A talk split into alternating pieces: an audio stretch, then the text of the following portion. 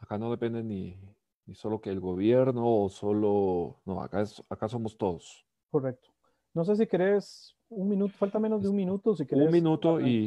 De una vez, ya hice streaming en una de las, de los grupos de Facebook que, que trabajo, que se llama Medio Oriente y África del Norte, eh, Noticias y Análisis. Ahí ya eh, he activado la, la, charla para el día de hoy. Entonces, perfecto, las personas que nos siguen en ese, en ese canal, pues también van a tener la transmisión en vivo.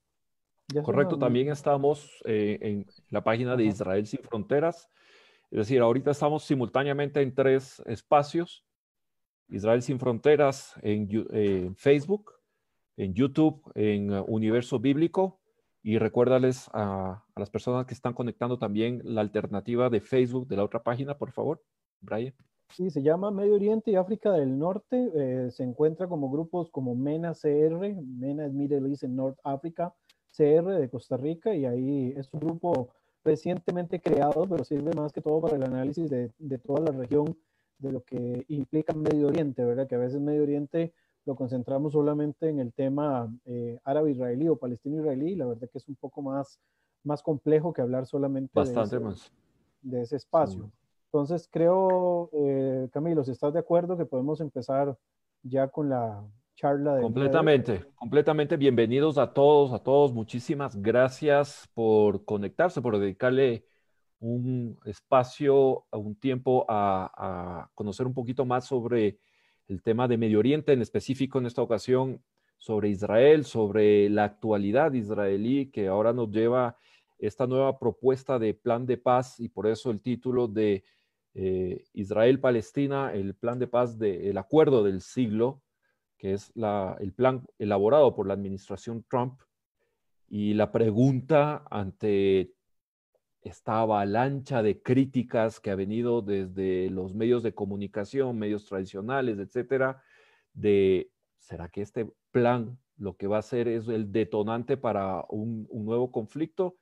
Eh, voy a partir yo eh, presentándome, soy Camilo Torres Perl, soy el director de política y comunicación de la organización Israel Sin Fronteras. Trabajamos ya desde hace cinco años en unir a los eh, pueblos cristianos, al pueblo cristiano y al pueblo judío de manera directa, mientras antes de que la pandemia nos corte esta presencia física era lo que nosotros dábamos, eh, hemos estado siempre dando mayor importancia, el poder estar en contacto frente a frente, podernos conocer, podernos, poder intercambiar ideas y no conocernos eh, a través de medios digitales o a través de videos nada más, sino de, hacer encuentros eh, presenciales.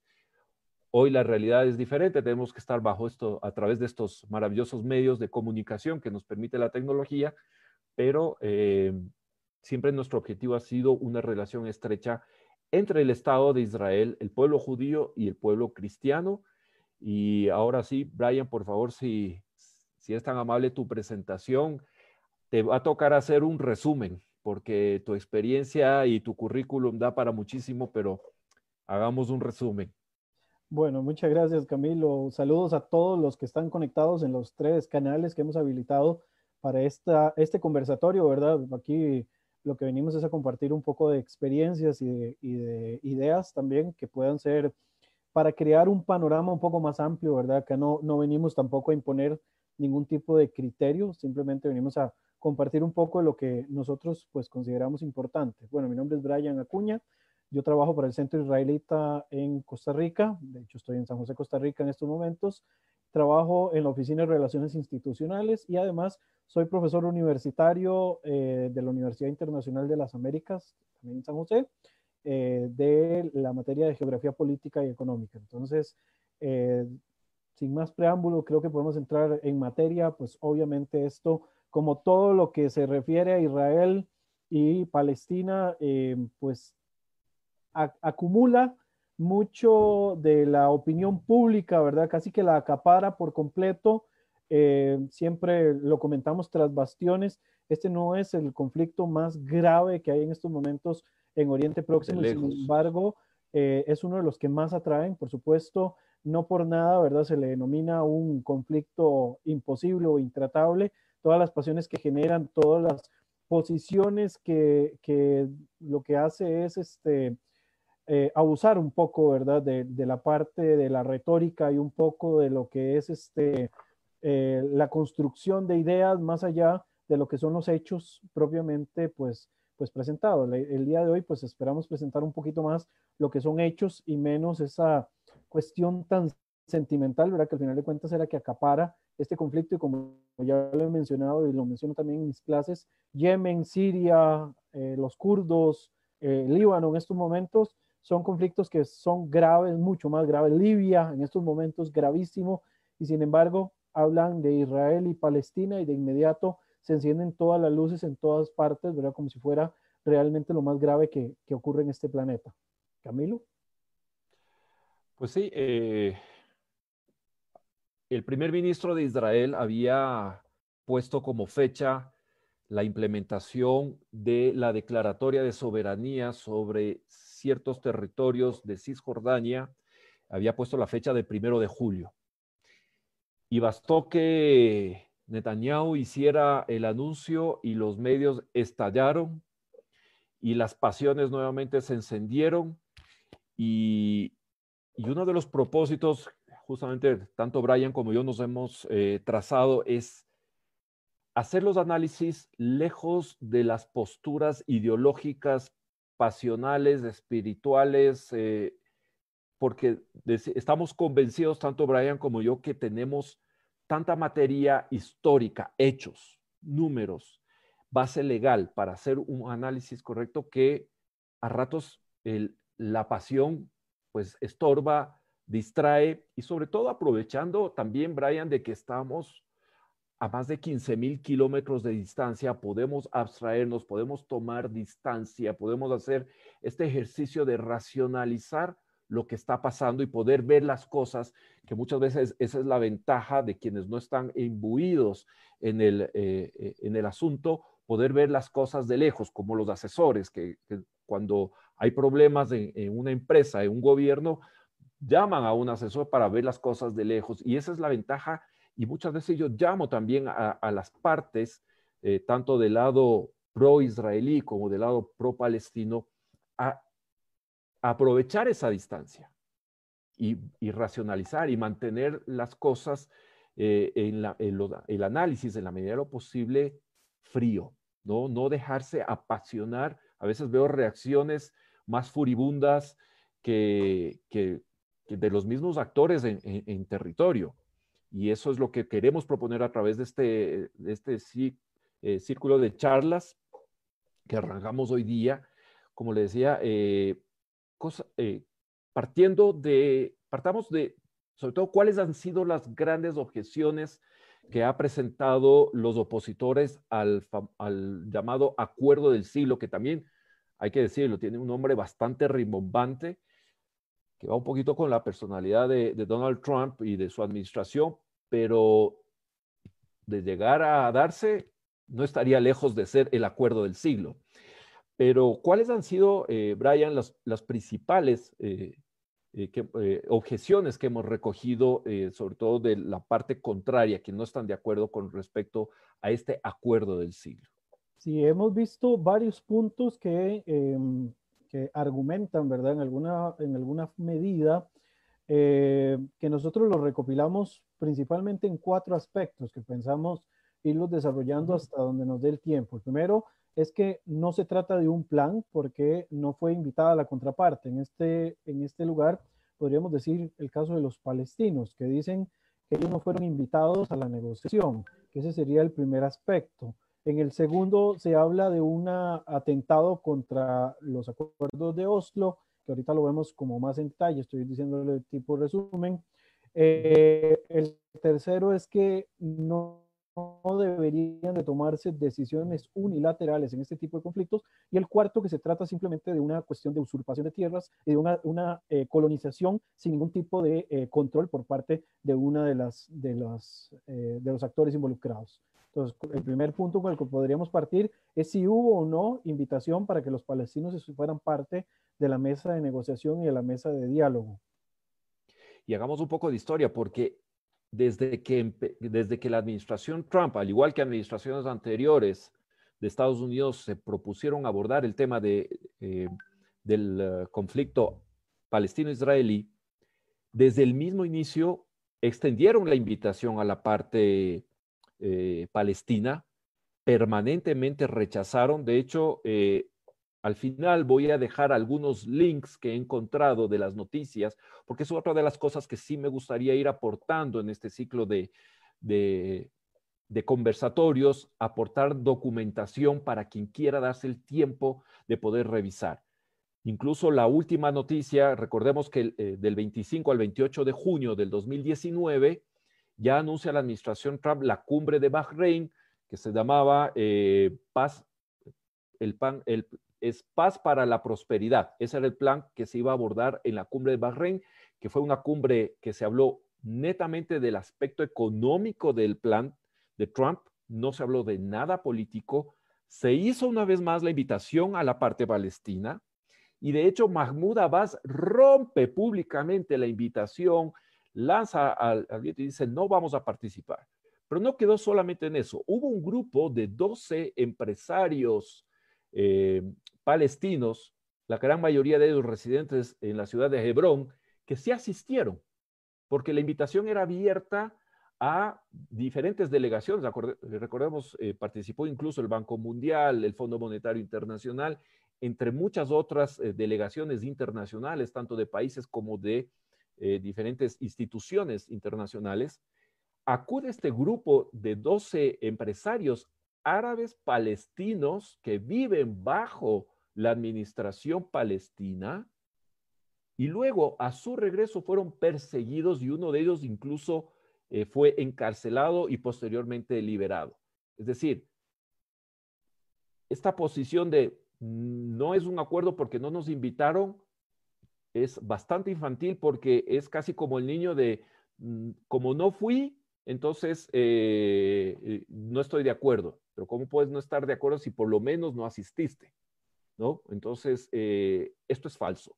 La invitación fue permanente hasta días antes de, de, la cumbre del año pasado en Bahrein se insistió la invitación al lado palestino y no acudieron. No solo que no acudieron, sino que además persiguieron a sus propios ciudadanos árabes palestinos que sí asistieron a la cumbre.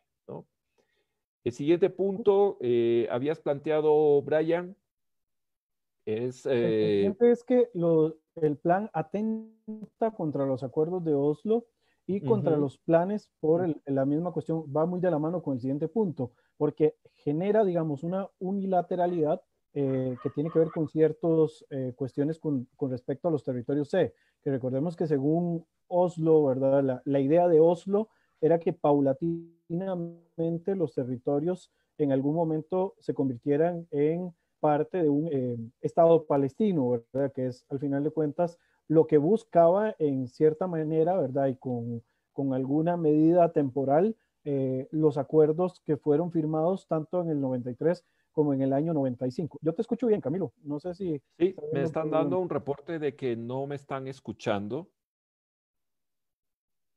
No sé qué... Eh, Yo te escucho fuerte y claro. Entonces no, no sé qué, qué, problema estará dando en estos momentos. Pero si quieres, continuamos para ver qué, Continuamos. puede ser.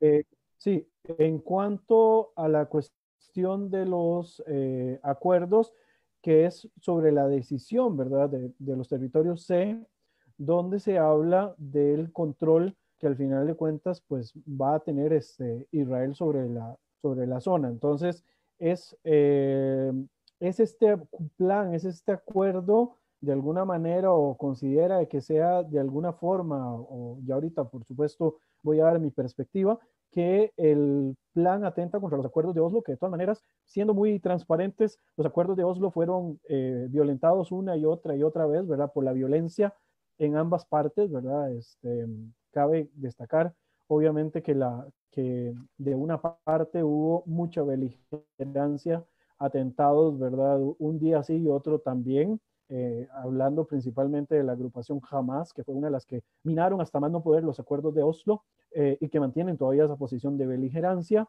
La Autoridad Nacional Palestina y su ambigüedad, ¿verdad? A la hora de comportarse y a la hora de tomar ciertos tipos de decisiones, que al final de cuentas y a la postre a quienes más ha castigado ha sido a su propia población.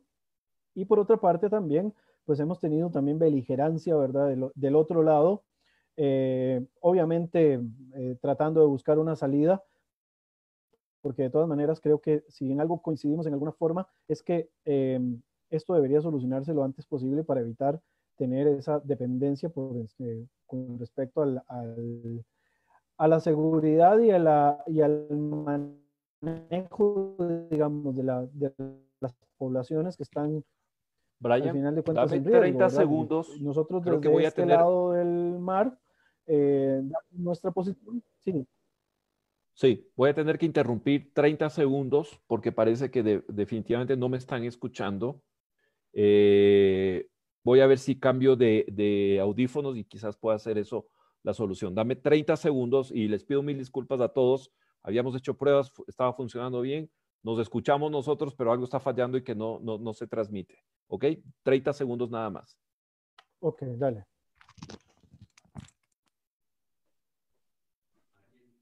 Bueno, mientras tanto, les comento así rápidamente el, tema de hoy que estamos desarrollando para los que se acaban de eh, unir a la charla.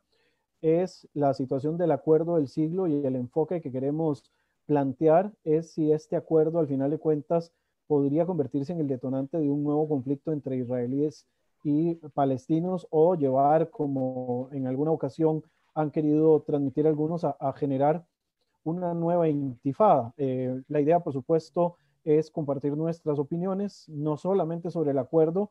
Esto no, se trata de si estamos o no estamos de acuerdo con el, con el acuerdo, la propuesta o el plan, ¿verdad? Que al final de cuentas yo lo que siempre señalo es que esto que propone el presidente Donald Trump es una propuesta, no es en sí la solución. Todos quisiéramos que esta fuera la solución eh, que beneficie a ambas partes, pero de alguna forma eh, es evidente también de que eh, la situación tiene que de alguna forma negociarse, tiene que buscarse una salida alterna. Los puntos que estamos desarrollando, por los cuales estamos este, teniendo algún tipo de, de circunstancia importante, son, eh, estamos basándolo en cuatro puntos principales que es el que no hay un tipo de acuerdo porque no, no están las partes todas involucradas, ¿verdad? Algo que obviamente pues queda debiéndose por algún lado. El otro tema, lo que tiene que ver con la base de los acuerdos de Oslo del 93 y del 95. Y por otra parte también lo que tiene que ver con las cuestiones de la eh, unilateralidad y el, el, la toma de territorios. Camilo, no sé si ya estamos en, orden. Aparentemente sí, aparentemente sí. Eh, nada más quisiera un reporte de nuestros amigos, bueno, Roxana, mi socia, que me había olvidado de mencionarla, y agradecerle por el seguimiento que nos está dando, eh, mi socia de Israel Sin Fronteras.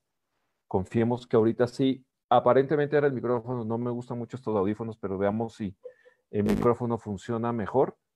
Y ahora sí, eh, hay que darle 30 segundos, les pido un poquito de paciencia hasta que Roxana eh, pueda escuchar nuevamente, a ver si es que, eh, claro, hay este delay entre que tú y yo conversamos hasta que termine de llegar a la página de Facebook y luego a, YouTube. Eh, a ver si Roxana y ahora sí me puede decir si me está escuchando. yo tengo reporte acá de alguien desde Costa Rica que me dice que sí se escucha muy bien los dos, así que ¿Sí? si querés, sí. Ok, entonces creo que podemos cambiar. Vamos a continuar. Ok, entonces el segundo punto que estábamos hablando, sí, el, segundo punto que estábamos hablando, Camilo, es si consideramos o no de que, este, eh, que esta propuesta del presidente Trump y obviamente la aceptación que tiene por parte del gobierno de Netanyahu eh, violenta de alguna forma la naturaleza de los principios de Oslo primero y Oslo segundo, que es el que en alguna forma marcaría bueno, marca dos cosas que, a mí me gusta siempre destacar. Primero es Oslo eh, y, los acuerdos de, Madrid del año 90 y Oslo ya en el 93 y en el 95 va a marcar la primera vez que existe algún tipo de autonomía, por lo menos gubernamental, por parte de los palestinos que anteriormente no la tuvieron. No la tuvieron ni por la eh, administración israelí de los territorios, no la tuvieron tampoco bajo control jordano, bajo control egipcio Entonces, Oslo marca esa gran diferencia. Sí, dime. Ahí, ahí, ¿qué te parece si, eh, a ver, eh, resumimos el tema. Eh, quisiera entrar a Oslo un poquito más adelante, en el momento que hablemos de los estatus de los territorios, porque ahí es donde se marca definitivamente la importancia de, Oslo en, esta determinación del estatus real de los territorios. Yo tengo, que perdona, eh, quería, mientras vos explicabas tal vez el estatus de los territorios, mostrar un mapa que es el que habíamos venido trabajando eso es, eso es buenísimo. Para, para que puedan ver cómo está el tema de los, de los territorios. Seguro. déjame buscarlo acá, que es el, el, mapa de la división territorial de, de, la zona, eh, según los acuerdos. Lo vemos rapidito para luego eh, que vamos a hacer la recapitulación histórica, ahí lo podríamos ver mucho más en detalle. Este es justamente el mapa de división Oslo 2, que es donde ya se marca eh, el tema territorial, ¿no es cierto? Correcto. Ok. Ahí pues tal vez para que nos vayamos rasgos. Exacto. Dale, por favor, Brian. Ok, bueno, acá según los acuerdos de Oslo del 93 y del 95, que esto debía ser algo progresivo, ¿verdad? Que, que, digamos que ha sido lo más avanzado que han tenido hasta este momento. Todas las zonas A, lo que son las zonas en verde, son zonas que o ciudades palestinas eh, administradas al 100% por la Autoridad Nacional Palestina. Todo lo que ustedes ven como zona en color café es lo que popularmente se conoce como el área B, que es una, una zona de villas palestinas o de pueblos palestinos eh, que están con administración mixta. Entonces hay una coordinación en todos los aspectos, seguridad, cuestiones ahí este, de protección y no sé qué, que están bajo administración de ambos gobiernos, tanto el gobierno de, de Ramallah que es el gobierno de la Autoridad Nacional Palestina, que gobierna desde Ramallah en estos momentos, como también el, el gobierno israelí, ¿verdad? Y, se coordinan para hacer ciertos tipos de actividades. Y todas las zonas en gris, que ustedes ven acá, lástima que no, no el mapa no muestra todo, esta es la, la zona C, donde eh, hay una administración completa por parte de Israel. Es una de las zonas más grandes ¿verdad? de la administración. Es también las zonas donde se ubica la mayoría de lo que se conoce popularmente como, eh, como poblados israelíes, ¿verdad? O colonias o asentamientos. Vamos a utilizar los nombres que se les da popularmente, son poblados en realidad, donde están viviendo en estos momentos algunos eh, eh, judíos que están metidos ahí. Un aspecto interesante, y, bueno, voy a darle la palabra a Camilo, pero un aspecto interesante es que la mayoría de estos asentamientos tienen eh, algún tipo de continuidad, ¿verdad? Hay algún tipo de conexión. No es que están ahí como hechos solamente en islas, sino que hay zonas que están interconectadas entre, entre sí. Camilo, no sé si quieres dar alguna, algún punto de vista al respecto. Eh, yo preferiría entrar ya más de fondo eh, a Oslo Oslo 93 y Oslo 2, 95, eh, en la siguiente, cuando abordemos eh, el tema del estatus de los territorios. Ah, si te parece bien, pasemos a la otra objeción que habíamos mencionado. Eh, a ver si me, ayudas compartiendo, si le sacamos de la pantalla a, esto y entramos nuevamente. Perfecto. la, otra, la otra objeción. La otra objeción tiene la que otra ver objeción. Con, con, la cuestión de la unilateralidad. Con decisión unilateral. Exacto. Exacto. Y, pero resulta curioso, Brian, el tema de la, de, la oposición a la unilateralidad de Israel cuando presenta un plan, ¿no?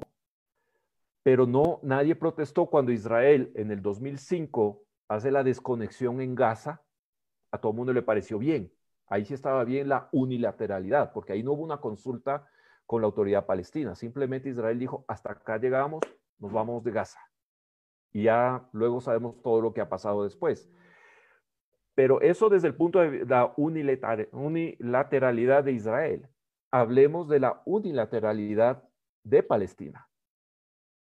Porque acordemos que los acuerdos de Oslo, ¿no? Decían, debe haber negociaciones para llevar a la consecución de, eh, y a, la concreción, mejor dicho, del Estado de Palestina. Eso todo mundo saca a relucir permanentemente. Pero nadie protesta cuando el 31 de octubre del 2011 la UNESCO acepta a Palestina como miembro pleno. El 29 de noviembre del 2012, la Asamblea General de las Naciones Unidas pasa la resolución 6719 y consideran a Palestina ya no una entidad, sino un Estado. También es una, una acción de unilateralidad del lado palestino. Y a todo el mundo le pareció bien.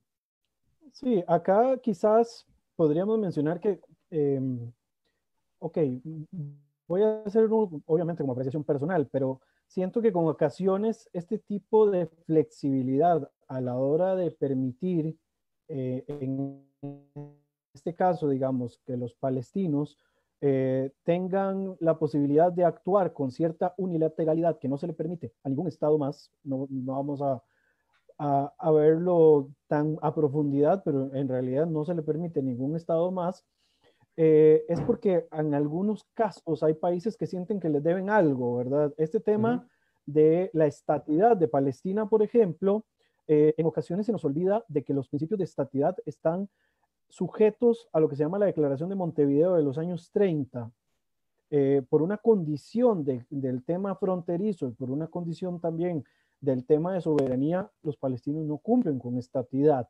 Ojo, la condición de Estado que tienen en estos momentos es una condición similar a la Ciudad del Vaticano, pero no cumplen con los principios de estatidad que dice, eh, que dice el, protocolo de, Montevideo del año 1930, creo que es que se llama eh, más exactamente. Entonces siento que cierta flexibilidad se les permite por eso que te, que te mencioné. Siento que en, ocasiones se considera de que se les debe algo, eh, entonces, se permite en cierta manera que se dé este tipo de flexibilidades y al final de cuentas creo que esto viene a generar más daños todavía al tema del conflicto que los beneficios que pueden dar, porque si permiten que haya unilateralidad en una de las partes para actuar en ciertos tipos de aspectos o tenemos algún tipo de eh, flexibilidad de términos para llamar de una manera a un tipo de acción y de otra manera a otro, eh, empezamos a, irnos por las ramas. Pongo un ejemplo muy rápido para ver que, tiene que ver con algo que habíamos hablado con respecto a la forma en la que se habla en la prensa, en la forma de abordar el conflicto.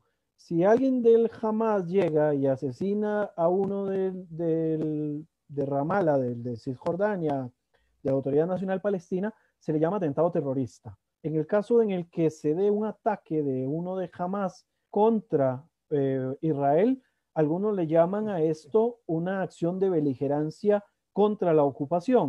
Entonces hay como un doble estándar para evaluar el conflicto y es lo que dijimos al principio. Hay tantas pasiones encontradas con esta cuestión del conflicto de que hasta nos tomamos con ligereza la forma en la cual nos referimos a los temas que van anexos al, conflicto.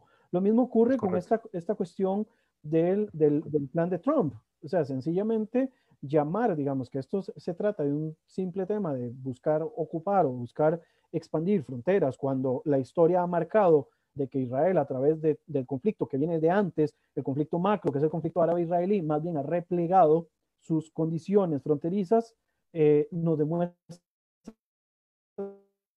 la historia que más bien lo que se busca es algún tipo de alternativa.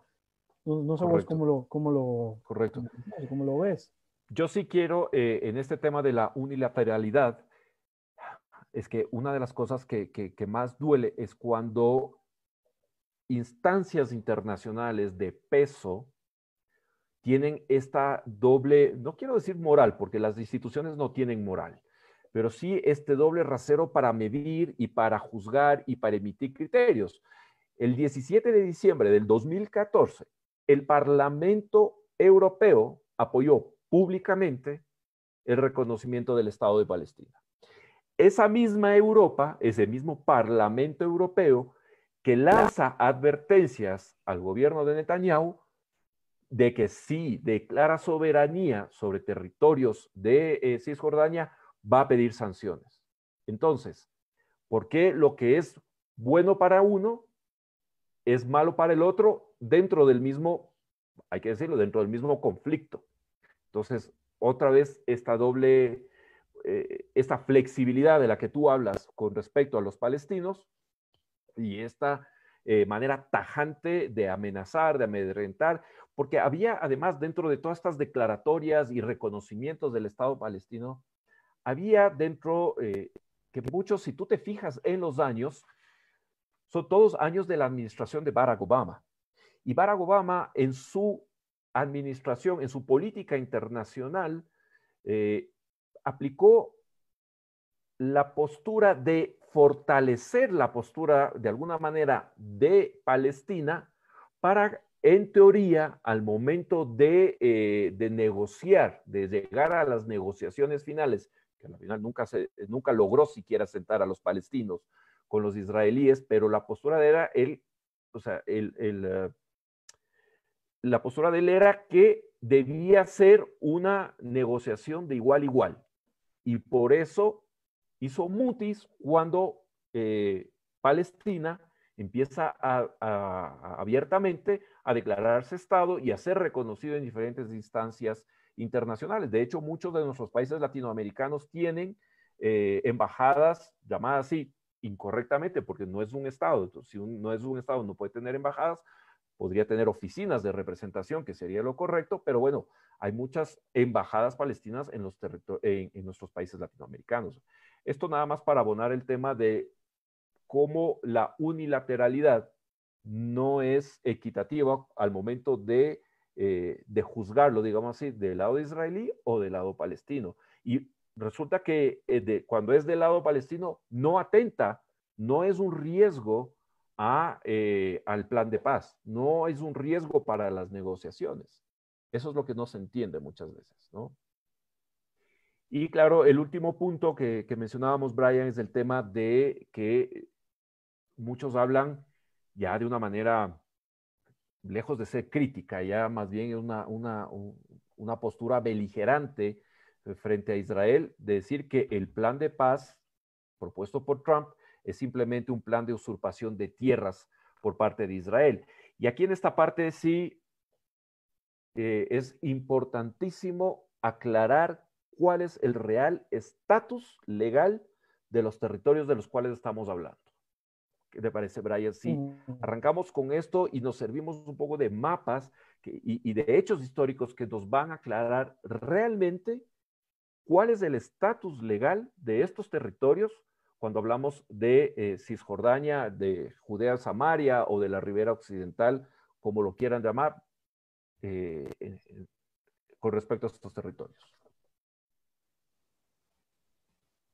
Ok, eh, sí, antes de mostrar el mapa, creo que perdí tu audio. No, ya, ya, te, ya lo escucho. okay. Yo, digamos, personalmente sí considero que en decisiones que puedan cambiar de manera em, drástica la situación sobre el terreno, las decisiones unilaterales que se tomen van a tener un riesgo altísimo, ¿verdad? De, generar un tipo de detonación en cuanto a los picos de violencia. Recordemos que este, al ser un conflicto imposible o intratable, no se llega a solucionar, sino que lo que, se, lo que llega a ocurrir de alguna forma es que se administran los, los picos de, la, de, la, de los enfrentamientos. Entonces, creo que de alguna manera la toma de decisiones de, manera, de forma unilateral de una de las partes involucradas o de las dos partes involucradas genera de que los picos de violencia de alguna manera vuelvan a crecer y al final de cuentas quienes este, van a, irse al extremo van a ser las poblaciones que sienten que no sienten uno la representación en cuanto a lo que se está planteando y segundo eh, va a llevar también a un proceso de inestabilidad eh, que va a ser todavía mucho más complejo tratar de regresar a una situación anterior. Eh, hablemos a lo interno, digamos, del, propio conflicto, ¿verdad? los resultados que trajeron Oslo, nefastos, ¿verdad? Para un lado, para el otro, posteriormente, y lo que ha traído, para el caso israelí, haber tomado la decisión de salir de Gaza. O sea, para Israel, de alguna forma, la salida eh, o la retirada de la franja de Gaza sobre la cual hay que decir, Israel no tiene ya administración ninguna, ¿verdad? Porque uno de los puntos que siempre se argumenta es que a pesar de que Israel se retiró, sigue siendo una entidad que tiene eh, control o que debería tener eh, o sea, que debería de administrar de alguna manera lo que pasa con las vidas de ellos. Y les recuerdo que según el derecho internacional, ese tipo de administración se pierde cuando la entidad que queda bajo el mando del territorio no tiene ningún tipo de contacto con respecto a la entidad que dice administrarla. Entonces, a partir de ahí se rompe ese sesgo eh, idealista de que Israel sigue teniendo control sobre Gaza. Ojo, eh, esto no quita, digamos, el tema del bloqueo económico que va por otra parte y que se apega al manual de San Remo de 1994, que eso tiene completamente que ver con otro tipo de, tema y la cuestión de la, de la seguridad. Vamos a pasar entonces a esto de lo del, de lo del Solamente abonar que justamente la retirada, la retirada que hace Israel de la franja de Gaza en el 2005 se marcaba todavía en ese espíritu eh, del, del, acuerdo mismo del, eh, de la resolución de 242, donde hablaba de eh, el cambio de la doctrina que hablaba de paz por territorios.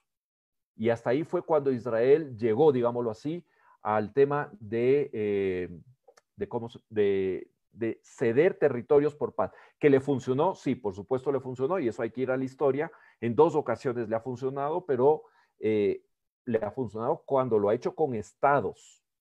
Correcto. Formales, más no cuando lo, hizo con eh, entidades, que es el caso, recordemos, la retirada unilateral del Líbano, que lo único que hizo fue dejarle espacio al Hezbollah y en el caso de la retirada unilateral de Gaza, que lo que hizo lastimosamente con el tiempo fue dejarlo eh, eso en manos del Hamas. Eh, creo que debemos, para el análisis del estatus de los territorios, eh, no sé si estás de acuerdo conmigo, ah, no sé quizás si antes de Oslo podríamos ver el tema de la guerra del, del 67 y, la resolución 242. Ok, déjame para buscar. La resolución no la tengo a mano, pero sí tengo el mapa, que esto, y aquí em, también viene el acuerdo de Jartum, el de Sudán, que también nos da a nosotros un punto de partida importante. Déjame, y lo voy a poner para que quede eh, ya... mientras tú buscas el mapa, hacer un rápido recuento, ¿no? Hasta el, el, estalla la guerra el 5 de junio del 67, de 1967, cuando Israel se ve obligado por un, eh, por un tema de casus belli, es decir, ya cuando Israel se ve amenazado por sus eh, vecinos, principalmente Egipto, Jordania y Siria, que hacen movimientos importantísimos de, eh, de sus Fuerzas Armadas, además de las declaraciones públicas que están registradas de vamos a borrar Israel del mapa, el movimiento que hace Nasser de ir a, a, a Amán a, hacer los acuerdos de, de que si uno es atacado, los tres eh, entran a, conflicto, etcétera, y sobre todo ya el cierre, eh, la retirada de, las fuerzas de la ONU de la península del Sinaí y el avance de eh, las fuerzas de Egipto obligan a Israel a salir a, una guerra defensiva contra Egipto, Jordania y Siria. ¿no? Salud. Gracias, estoy un poquito resfriado. Mala época para resfriarse. Sí, no, no, pésima, pésima. Vamos, entonces acá tenemos lo que pasa justamente con la guerra del 67, la famosa guerra de seis días. Israel vence en seis días a los tres ejércitos, Egipto, Jordania y Siria, captura la península del Sinaí en su totalidad, captura la franja de Gaza, que podemos verlo claramente, los altos del Golán, que se los, los captura de Siria, y Aquí entra, empieza los famosos territorios de Judea, Samaria, eh, la ribera occidental o como lo quieran llamar, ¿no? Que... Eh, dame dos segundos. Ok. Eh, que empieza este, este vacío legal que de alguna manera se empieza a generar cuando Israel toma Judea, Samaria o, la ribera occidental, ¿no? Eh, a raíz de eso, eh, te cedo la palabra, se sale justamente la resolución de Jartum de parte de la Liga Árabe y posteriormente tendremos también ya la, eh, el acuerdo, la resolución 242 del Consejo de Seguridad de las Naciones Unidas. Sí, la resolución, bueno, la de Jartum lo que viene simplemente es a negar cualquier tipo de negociación con Israel y reconocimiento de Israel que en el marco, en el marco anterior, ¿verdad? Del, del conflicto macro, lo que llamamos árabe-israelí, que ya a finales de los 70 y con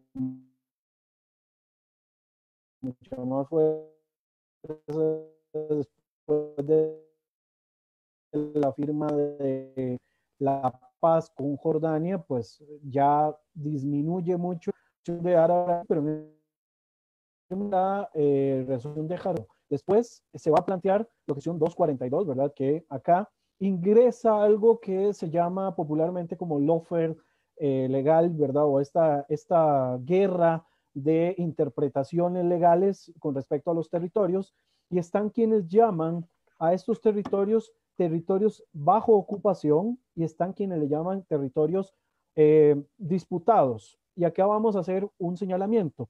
La cuestión de la eh, de en qué condición se encuentran estos territorios va a tener que ver sobre quién, digamos, los administrados, sobre quién los tenían anteriormente.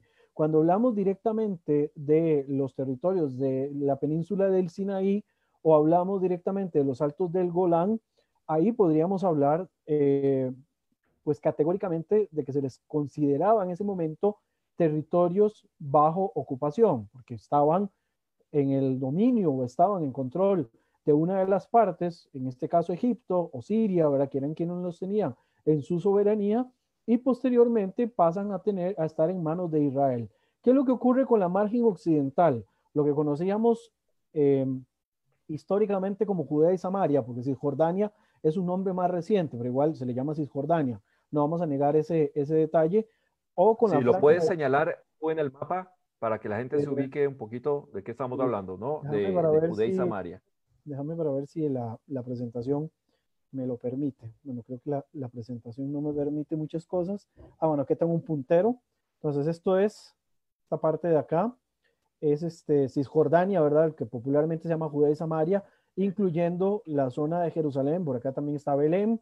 Y tenemos la franja de Gaza, que Gaza era eh, un poco más grande, ¿verdad? Las zonas eh, que iban a, que estaban designadas inicialmente dentro del plan de partición. Entonces, estos territorios no pertenecían a ninguna soberanía porque antes de 1967 lo que tuvimos fue la guerra de 1948, que de esto hablaremos en otro momento de un enfoque un poco más histórico, pero la soberanía de estos territorios estuvieron una soberanía no reconocida a nivel internacional por parte de Transjordania o de Jordania de la margen occidental, ¿verdad? Eh, que la toma en la guerra del 48-49 y la franja de Gaza que estuvo bajo administración egipcia. Entonces, estos territorios, basados en ese principio de la, de la situación del, em, de la situación de, los, de, la condición de los territorios y la soberanía, no se les quieren denominar territorios bajo ocupación,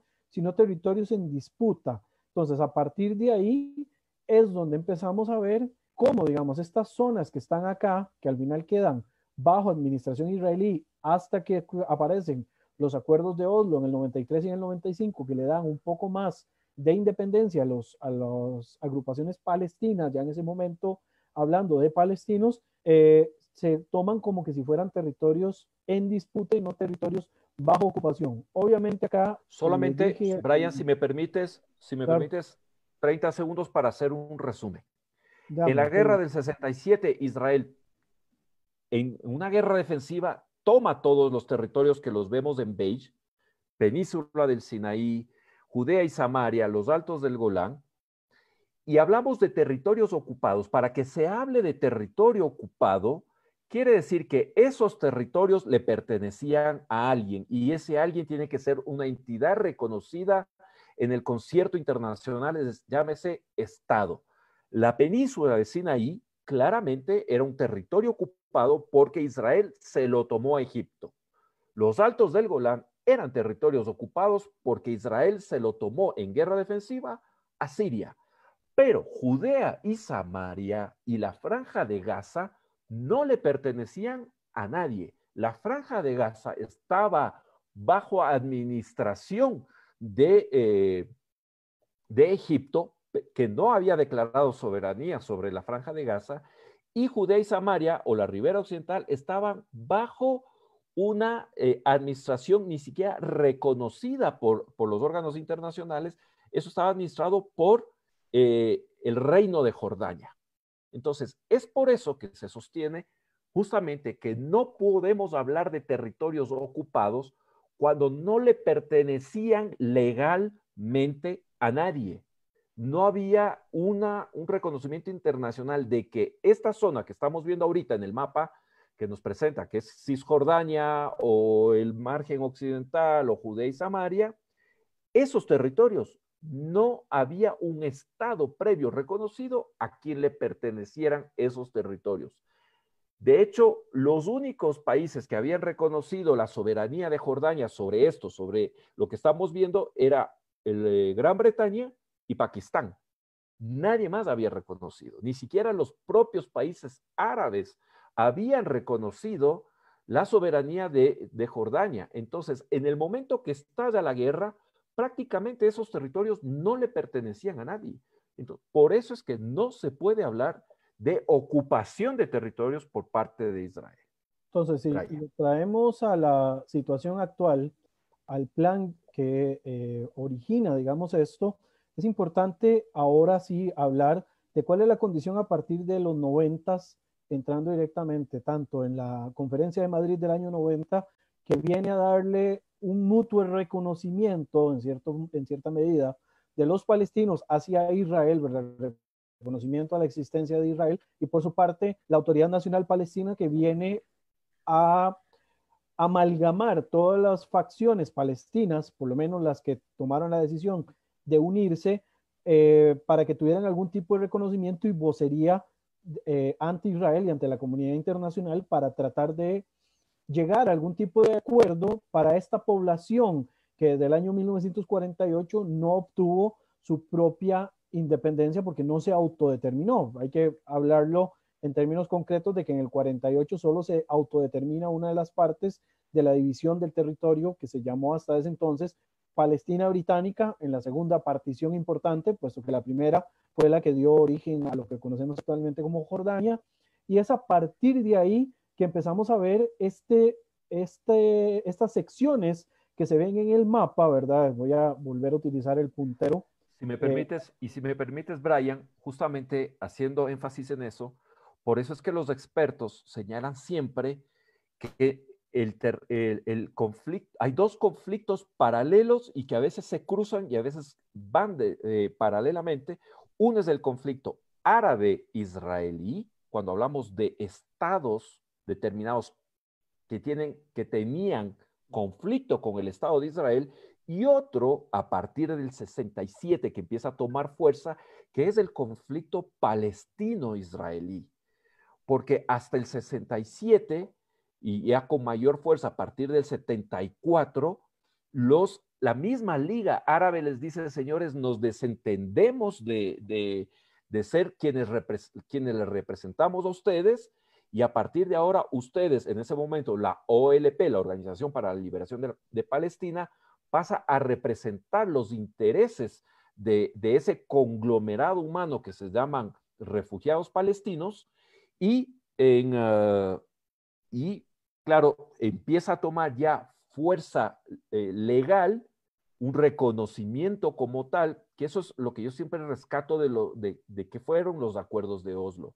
Lo interesante de los acuerdos de Oslo es que principalmente fue un reconocimiento mutuo, tanto de Israel hacia los palestinos, como los palestinos hacia Israel, porque en esos mismos acuerdos ya los palestinos se comprometen a una convivencia pacífica junto al Estado de Israel. Abiertamente reconocen la existencia, el derecho de la existencia del Estado de Israel. Por eso es que justamente el Hamas, que es eh, este, este, grupo terrorista extremista islámico, se desentiende de esta postura de los acuerdos de Oslo, porque para ellos simple y llanamente no existe el derecho de Israel de existir como país.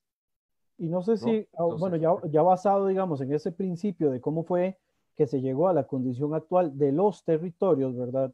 Eh, ahí también dentro de ese control que tiene Israel de las zonas de la margen occidental, ¿verdad? Que gana en la guerra del 67 y que después empieza em, la construcción, ¿verdad? De estos poblados que quedan cerca de la línea verde. En realidad no es que se meten mucho más allá de la línea verde, salvo algunos pequeños poblados que quedan aislados, ¿verdad? Pero en, sí, la mayoría de los, eh, de lo que se llaman asentamientos, de los grupos poblacionales, están del lado o cerca de la línea verde. El plan de Donald Trump que se viene a generar ahora, ¿verdad? Que de nuevo, no vamos a decir que el plan sea bueno, que sea malo, tal vez ahora al final damos algún tipo de posición de cada uno, pero el, el proyecto que tiene planteado el presidente de los Estados Unidos junto con su yerno Jared Kushner y bueno, con otros eh, implicados ahí diplomáticos, lo que viene es a intentar, eh, bueno, darle algún tipo de seguridad a los israelíes en cuanto a la, a la continuidad territorial y al mismo tiempo, en el caso palestino, lo que plantea inicialmente, que es algo de lo que habló en su momento Camilo, ¿verdad? Este primer encuentro que se habló de la parte económica, compensar económicamente a los palestinos por algunas zonas territoriales que van a tener eh, cierto tipo como de pérdida del plan inicial. Ojo, acá se quiere plantear regresar a las líneas de 1949, 70 años después. O sea, estamos hablando de que es poco viable volver a una condición tan atrás, sino que acá lo que hay que buscar son alternativas. Lo que propone el plan de Trump. Es que además, es que además, Brian, si me permite, o sea, es, no tiene sentido, porque si volvemos, a ver, si, si, si volvemos a, la, a, la, a las fronteras del 49, automáticamente lo que estaría diciendo la autoridad palestina es que deja de existir. Porque en las, eh, eh, o sea, es decir, es borrar los acuerdos de Oslo, pretender volver a la línea del 49, por lo tanto la entidad palestina como tal, el Estado, la entidad o la autoridad, como lo quieran llamar, automáticamente se estaría suicidando porque estaría dejando de existir. En, esa, en el año 49 no existía la autoridad palestina, no existía la entidad palestina. En todo caso, creo que también ahí lo que es importante señalar es que por un tema de la realidad política actual, es poco probable que se pueda regresar tan atrás. O sea, hay que buscar una alternativa similar. Ojo, esto no es un conflicto meramente territorial. Acá hay una serie de factores que juegan junto con la parte territorial, que es uno de los tantos factores que están en medio, incluyendo cuestiones religiosas, incluyendo cuestiones de eh, geoestrategias, incluyendo obviamente la interminable cantidad de actores que están involucrados directa o indirectamente en este conflicto. Entonces, todo lo que se ha propuesto, lo que se propuso en el 2000 por parte de Barack, lo que propone Olmer en el año 2007, lo que propone en estos momentos Trump, son planes o ideas de poder regresar. Mantener, digamos, una posición beligerante de una parte o de la otra sin eh, llevar a algún tipo de propuesta alterna tampoco lleva a ninguna salida. Ojo, aquí venimos a hablar solamente de la propuesta de Trump, la cual en el mapa vemos que todas las partes en celeste pasarían a un tipo de autonomía palestina inicialmente como autonomía.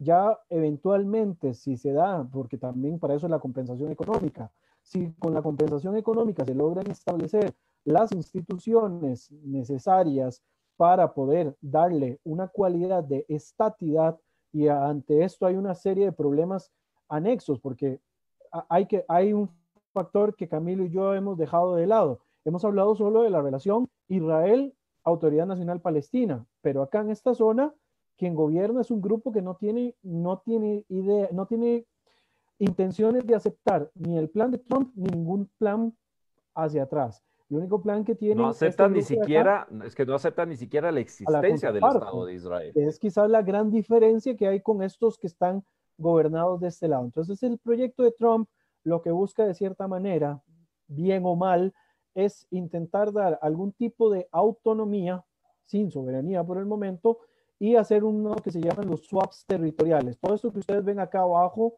en esta parte del sur, esto no existía inicialmente, digamos, en, en los acuerdos Eh, en uno de los acuerdos anteriores esto no existía, pero esto es un tipo de compensación territorial. Algunos se quejan y dicen que para recuerdo que cuando se hace el plan de partición en el 48, la mayoría del territorio o el porcentaje más alto es el desierto del Negev, que está en el sur. Por lo tanto, eh, se pueden dar las condiciones necesarias para poder transformar zonas desérticas en zonas habitables y en zonas de industriales. Por lo tanto, en Israel al menos. Creo que es una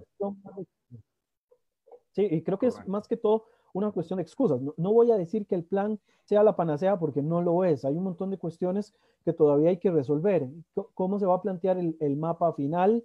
no hay un mapa todavía planteado eh, para terminar con esta cuestión de, la situación. Hay que llevar el plan todavía al Parlamento. No hay, digamos, una seguridad de que en la condición actual, con la, la situación de la pandemia y con otros temas alternos que tienen los israelíes, este plan se vaya a ejecutar. Ok, se dio el primero de julio como fecha de partida. Esa fecha de partida no es obligatoria, eso es una fecha de, en principio, no es, una, no es la fecha necesariamente y no quiere decir que en automático se va a ejecutar tal y como se ve acá. Ojo, que viéndolo de, otro punto de vista, esto es, este plan es agarrar la pelotita y tirárselas a los del frente y decirles, ahora les toca a ustedes ver qué es lo que hacen. Y vean que si están así, que compartía ahora temprano en el chat que, que manejamos nosotros internamente, una noticia de que la Autoridad Nacional Palestina pidió y habló a través de Rusia para que se puedan volver a sentar a la mesa a renegociar, algo que no se hacía desde el año 2014, si no me equivoco, y si Camilo me, me puede corregir, creo que desde el 2014 no se sentaban. Es correcto, 2014. Por lo tanto, si desde el 2014 no se sentaban las partes y este plan o este proyecto, porque todavía ni siquiera se está ejecutando, eh, logra por lo menos que hayan conversaciones entre las partes, creo que por lo menos habrá cumplido uno de sus objetivos, porque ni siquiera la propuesta de François Hollande en el 2016 de que las partes se volvieran a sentar a conversar no lo logró. Entonces, si este proyecto de Trump por lo menos logra ese primer paso, ya sería un gran avance. Y desde ahí yo creo Camilo, si tienes eh, a bien, porque creo que ya el tiempo nos apremia y, vamos a coordinar. El tiempo se nos vino encima, sí. A ver si, si, si nos volvemos a poner en, pantalla los dos, Brian, ¿te parece? Dejar de compartir acá. Entonces, eh, como ya el tiempo nos apremia y creo que el tema da para mucho más, eh, plantearlo para volver a reunirnos en un par de semanas nuevamente, viendo qué circunstancias hay por medio tal vez podamos dar nuestro punto de vista a ver qué nos parece con respecto al, proyecto ya finalmente. Correcto. ¿Quieres arrancar tú? a pesar de eh, que ya lo has mencionado algunas cosas, pero algo más que quieras agregar, que quieras concluir. Agrego un par de cositas más y ya te doy la palabra porque he hablado demasiado. Creo que ya se me soltó la lengua muy tarde.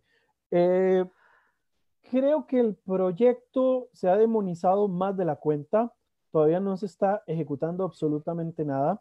No creo que nada esté escrito en piedra tampoco. Y por lo tanto, cualquier cosa puede ocurrir. Estos son de esos conflictos en los que es como el, aquel programa del gran hermano, ¿verdad? El Big Brother, que, cualquier, que las reglas cambian de un momento a otro y cualquier cosa puede pasar. Eh, no creo que vaya a ocurrir nada en lo práctico en corto tiempo. Creo que hay temas que apremian al mundo, eh, que ya lo había mencionado, el tema de la pandemia, la situación económica que se nos viene encima, etcétera. Esto va a tomar todavía mucho más tiempo. Quizás lo que podría poner a correr un poco a Israel es la cuestión de las elecciones en Estados Unidos, que algunos señalan que por las elecciones en noviembre eh, Israel quiera acelerar el proceso. Yo no creo que sea tan así. Eh, me imagino que ahora los palestinos van a correr también.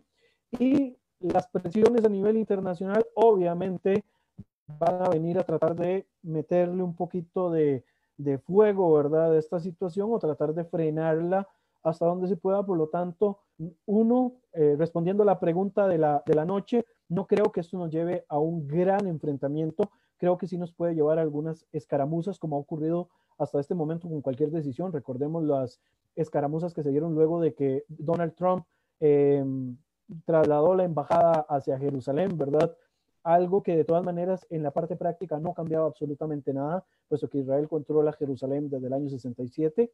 Eh, pero por otra parte, eh, creo que esto no nos va a llevar más allá y debería de preocuparnos mucho más lo que está ocurriendo en el barrio alrededor de crisis bastante graves desde el punto de vista humanitario y desde el punto de vista eh, de situaciones que pueden todavía complicar más la convivencia en el mundo del Medio Oriente, incluyendo las relaciones entre Israel e Irán y el mundo árabe e Irán y lo que Turquía también está haciendo, porque no podemos dejar a Turquía fuera de la, de la ecuación. Eh, Camilo.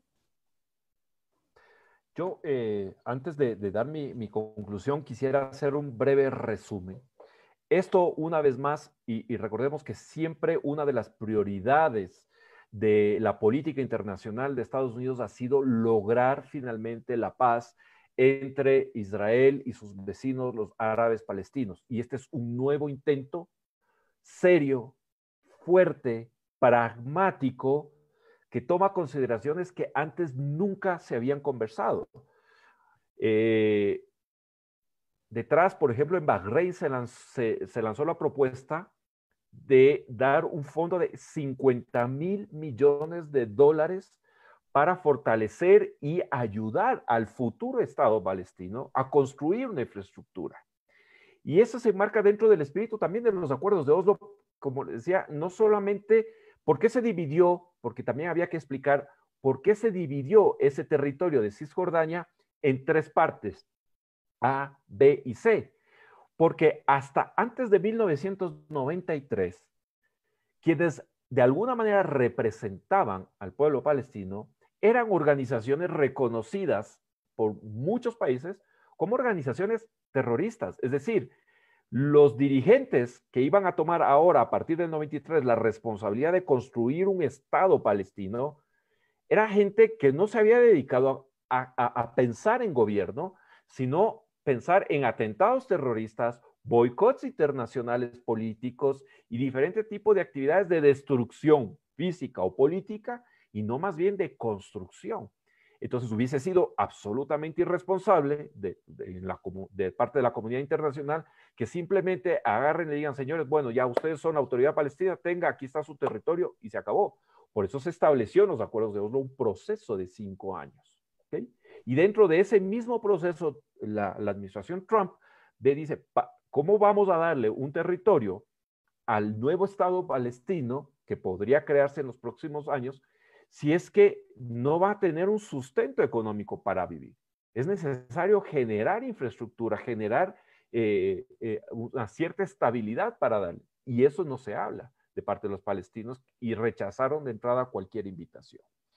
Ahora bien, eh, muchas de las críticas con respecto al, plan de Trump o al plan de Netanyahu de declarar la soberanía sobre esos territorios, y eso quería insistir, esto de, llamar, esto es una declaratoria de soberanía, porque la anexión sería cuando te anexas, nuevamente vamos desde la base legal, te anexas territorios que le pertenecen a alguien más. Desde el punto de vista, y no hablo desde la parte afectiva, hablo desde la parte legal. Esas tierras no le pertenecían a nadie. No había una entidad llamada Estado, país, a la cual se le arrebató territorio. Esos son territorios en disputa entre el Estado de Israel y a partir de 1993 son territorios administrados por la autoridad palestina. Y todo, si, volvemos al mapa que tú proyectaste, eh, Brian, eh, el plan de Trump se circunscribe justamente a los territorios que ya los, eh, los tratados de Oslo dejaron bajo la administración y la seguridad israelí. Y esos territorios, en base a negociación, tenían que pasar a ser del Estado, del futuro Estado palestino, si es que se llegaba a dar, de acuerdo al plan de cinco años de, los acuerdos de Oslo, pero en medio de negociaciones. Y de hecho, los mismos acuerdos de Oslo establecían claramente que se debía negociar bien el tema de los poblados israelíes en Cisjordania, de ciertos enclaves eh, de seguridad, sean militares o policiales, porque se conoce que en territorio hay estas sensibilidades, ¿no? Una de las críticas es, no es el momento. Mi pregunta es, ¿cuándo es el momento? ¿Hasta cuándo Israel va a, tener, y no solamente Israel, el mundo va a tener que esperar que los palestinos se sienten a negociar finalmente? Porque eh, Ehud, eh, Barak junto a Bill Clinton lo llevaron al señor Yasser Arafat a, ¿cómo se llama? a Camp David le hicieron una propuesta tangible, en firme, seria, y la rechazó. Luego el primer ministro eh, de Ehud Olmer en 2007 le vuelve a hacer una, una, una propuesta muy similar a la de Camp David, pero adicionando ciertas condiciones más favorables incluso para la autoridad palestina. Y Mahmoud Abbas, que ya era eh, presidente en ese momento de la, de la autoridad palestina, vuelve a rechazar. Y han venido administraciones de Estados Unidos y primeros ministros y, los países árabes y todo el mundo pidiendo que, que, se sienten a negociar, que se sienten a conversar y han dicho no y no y no. Entonces la pregunta es, ¿hasta cuándo? ¿Hasta cuándo se debe, debe esperar el mundo a que ellos decidan sentarse? Bueno, creo que, Camilo, en esta parte, perdona que, que te atraviese ahí, como decimos popularmente, el caballo Por favor. en la conversación. Creo que ahí se ha visto eh, la presión que mete el mundo árabe, porque el mundo árabe en estos momentos de alguna forma le ha dado a, Israel, no le ha dicho que sí, pero tampoco le ha dicho que no. Le ha dicho que no. Entonces, de alguna forma se ve el desgaste internacional para que se llegue a un acuerdo, así sea un mal acuerdo que un buen pleito, ¿verdad? Que de alguna forma es lo que se ha intentado en las últimas ocasiones. De nuevo, no digo que sea el plan del siglo, si lo logra, pues sería el plan de la vida, pero este, ya, digamos, se muestra un desgaste a nivel internacional que quieren enfocar esfuerzos y quieren enfocar también recursos en otros tipos de temas que acogen, digamos, la, situación eh, internacional, que agobian a la situación internacional y la situación regional. En la región ya los diferentes países reconocen de que no es el tema de Israel su mayor, digamos, preocupación en estos momentos y esto ha permitido que de alguna manera se haya flexibilizado la relación de Israel con algunos actores importantes del, del mundo árabe, ¿verdad? Y del mundo musulmán en general, tal vez no todo, pero por lo menos el mundo árabe que durante tantos años tuvo esa negativa de poder eh, conversar siquiera con Israel. Correcto, y es justamente es una de las genialidades que la gente no reconoce en el plan de Trump. Una de las genialidades de la propuesta de, Trump es justamente involucrar a los grandes actores del Medio Oriente para que sean ellos, porque la propuesta económica no es que Estados Unidos iba a dar solo los 50 mil millones, que tampoco le sería demasiado difícil hacerlo, pero lo que buscaba era justamente, y eso se hizo en Bahrein, buscar integrar a los grandes países, a los grandes actores del Medio Oriente a favor de este plan. Y por eso vemos este cambio que tú lo mencionas, Brian, este cambio de actitud importantísimo del mundo árabe, principalmente de la península eh, arábiga, hacia ya ir definiendo este tema. Pero no solamente por un tema de seguridad, Brian, o sea, a eso también lo podríamos analizar en, otros, eh, eh, en otras reuniones, en otros conversatorios, es un tema de una mutua necesidad de la tecnología de Israel, de, del conocimiento y de, finalmente, vamos, o sea, están todos ahí. Eh, a Israel también le interesa eh, poder participar de, grandes proyectos de infraestructura porque tiene el conocimiento y tiene la capacidad. Entonces hay muchos intereses comerciales, de salud, de, eh, es decir, hay muchos intereses que se están frenando por una situación que ya también el mundo árabe se está cansando de seguir esperando la voluntad. Y ahí va justamente mi comentario final. Yo sí creo que es el momento adecuado porque el entorno es favorable, más allá de la pandemia del coronavirus, que nos ha trastocado todo, pero además es favorable porque está dando, antes de que se implemente, antes de que siquiera Israel diga, este es el porcentaje que voy a declarar soberanía, ya ha logrado lo que no ha pasado en seis años, lo que tú mencionabas.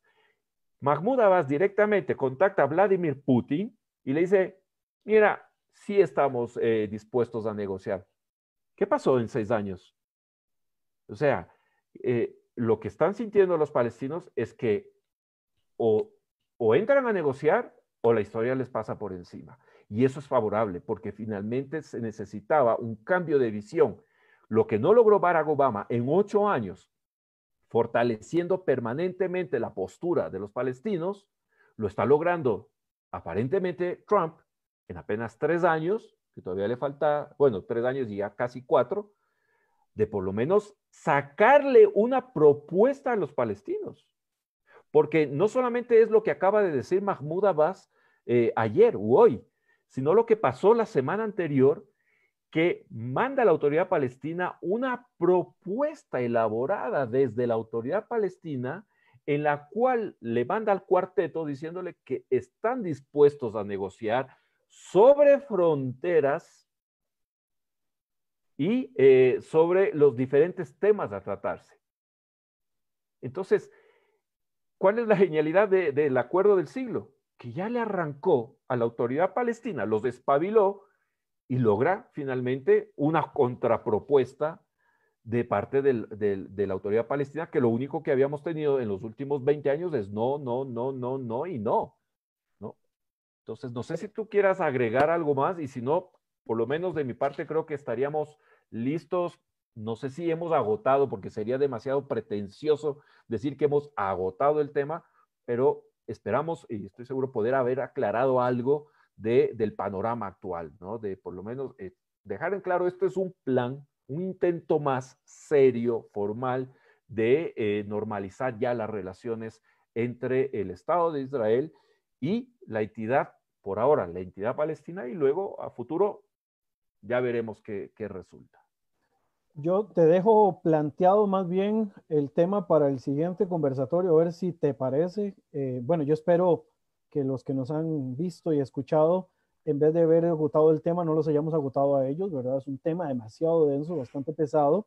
Eh, yo espero poder abordar nuevamente otro tema. Yo te preguntaría a ver si te parece que veamos un poco del tema del liderazgo en, en cuanto a israelíes y palestinos de las últimas décadas, un tema de, cómo está la situación del liderazgo, pensando en un punto importante que no consideramos acá, que tiene que ver con la Autoridad Nacional Palestina. ¿Quién va a sustituir a Mahmoud Abbas eventualmente de desaparecer? Ya vimos todo el desastre que ocurre una vez que desaparece Yasser Arafat, que por lo menos teníamos concentrado la fuerza del discurso en un solo personaje, aunque habían un montón de frentes igual. Pero ¿qué va a pasar una vez que Mahmoud Abbas desaparezca, ¿qué va a pasar si hay algún tipo de desgaste en cuanto a la imagen de Netanyahu en, Israel? Recordemos que Netanyahu todavía tiene ahí algunas causas pendientes. ¿Qué va a pasar? ¿Le dará chance a Benny Gantz? chicharrones, diríamos en lenguaje popular. Sí, eh, le, dará chance a Benny Gantz de llegar a ser primer ministro. O sea, todo eso creo que sería bueno como ver que no solo el tema de los em, liderazgos sino ver cuál es la posición de los liderazgos internos y cómo influye esto también en la solución o no del conflicto. ¿Cuáles son los intereses que hay detrás de cada uno de estos liderazgos para que se resuelva o para que se, se mantenga el statu quo? O, se termine de embarrar.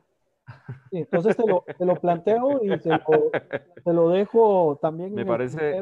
a la gente para que en un par de semanas tal vez, si no es que ocurre algo antes que nos amerite que nos... reunirnos, eh, poder para una próxima sesión. Mi querido Brian, una vez más agradecido por tu ayuda y de verdad ha sido un placer siempre dialogar contigo. Espero que también la gente lo haya de alguna manera disfrutado, enriquecido, aportado y por favor sus comentarios tanto en nuestra página de, de Facebook, en YouTube y nos vemos dentro de 15 días si Dios no dispone nada distinto. Igualmente un saludo a todos, tanto como dicen allá en Costa Rica, pura vida. Tanto en Ecuador como en Costa Rica, pues un fuerte abrazo y a todos los que se nos conectaron de diferentes partes del mundo, ahí quedamos completamente a las órdenes. Muchísimas gracias.